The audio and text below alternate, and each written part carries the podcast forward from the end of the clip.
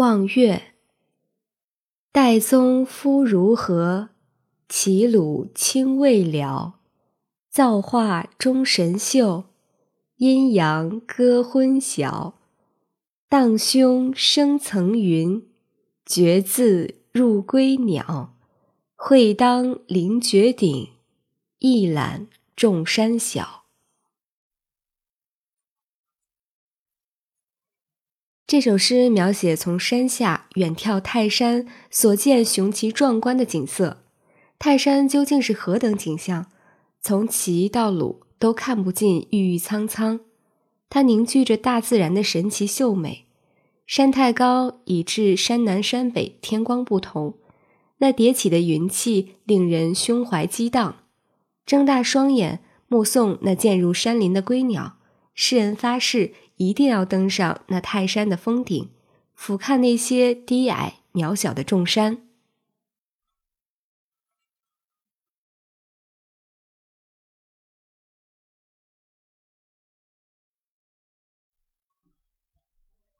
旅夜抒怀，细草微风岸，危墙独夜舟。星垂平野阔，月涌大江流。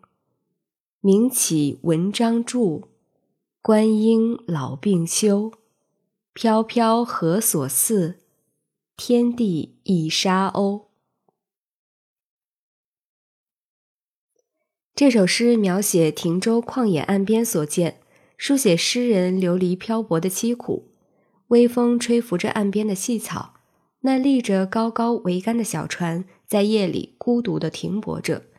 星星垂在天边。平野显得宽阔，月光随波涌动，大江滚滚东流。诗人樊于感叹自己并非因文章而出名，被罢官只是因为年老多病，到处漂泊像什么呢？就像是天地间一只孤零零的沙鸥。望洞庭湖赠张丞相。八月湖水平。寒虚混太清，气蒸云梦泽，波撼岳阳城。欲济无舟楫，端居耻圣明。坐观垂钓者，徒有羡鱼情。这首诗借景抒情。八月，洞庭湖水平静如镜，天空倒映在湖中。远远望去，水天相接，湖面水汽蒸腾，似乎可将湖水吞没。一阵风吹来，湖中波涛奔腾，好像能摇动岳阳城。想要渡湖，却没有船桨。若闲居于此，又愧对了圣明之事。看着垂钓的人，诗人只有羡慕他能钓鱼，自己却无能为力。宿夜诗山房。待丁大不至，夕阳渡西岭，群鹤书已鸣。松月生夜凉，风泉满清听。樵人归欲尽，烟鸟栖初定。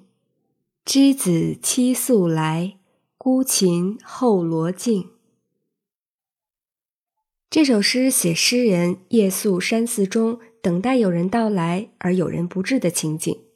夕阳徐徐落入西边的山岭，千山万谷忽然昏暗静寂，月照松林，更觉得夜晚凉爽。风声全声共鸣，分外清晰。打柴的樵夫们将要归去，雾霭中归鸟刚回巢安息。诗人期望有人能如约来此住宿。他将独自抚琴，站在山路上等待。题破山寺后禅院。清晨入古寺，初日照高林。曲径通幽处，禅房花木深。山光悦鸟性，潭影空人心。万籁此俱寂，但余钟磬音。这首诗描写了寺院陈景。诗人大清早进入古老的寺院里，旭日初升，映照着山上的树林，弯曲的小路通向幽静的地方。禅房的前后花木繁茂缤纷，山光明媚，使飞鸟更加欢愉。潭水清澈，也令人爽神静心。此时此刻，万物都沉默寂静，只能听到敲钟击磬的声音在回荡。登高，风急天高猿啸哀。渚清沙白，鸟飞回。无边落木萧萧下，不尽长江滚滚来。万里悲秋常作客，百年多病独登台。艰难苦恨繁霜鬓，潦倒新停浊酒杯。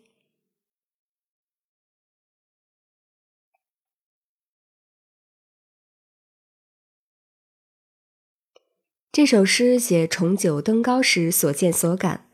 风急天高，猿猴悲啸哀鸣；水清沙白的河洲上，水鸟上下盘旋；无边无际的树木萧萧地飘下落叶；奔腾不息的长江水滚滚涌来。诗人面对漂泊无定的生活，生出无限的悲愁之绪。年迈多病，孤身一人，独自登上高台。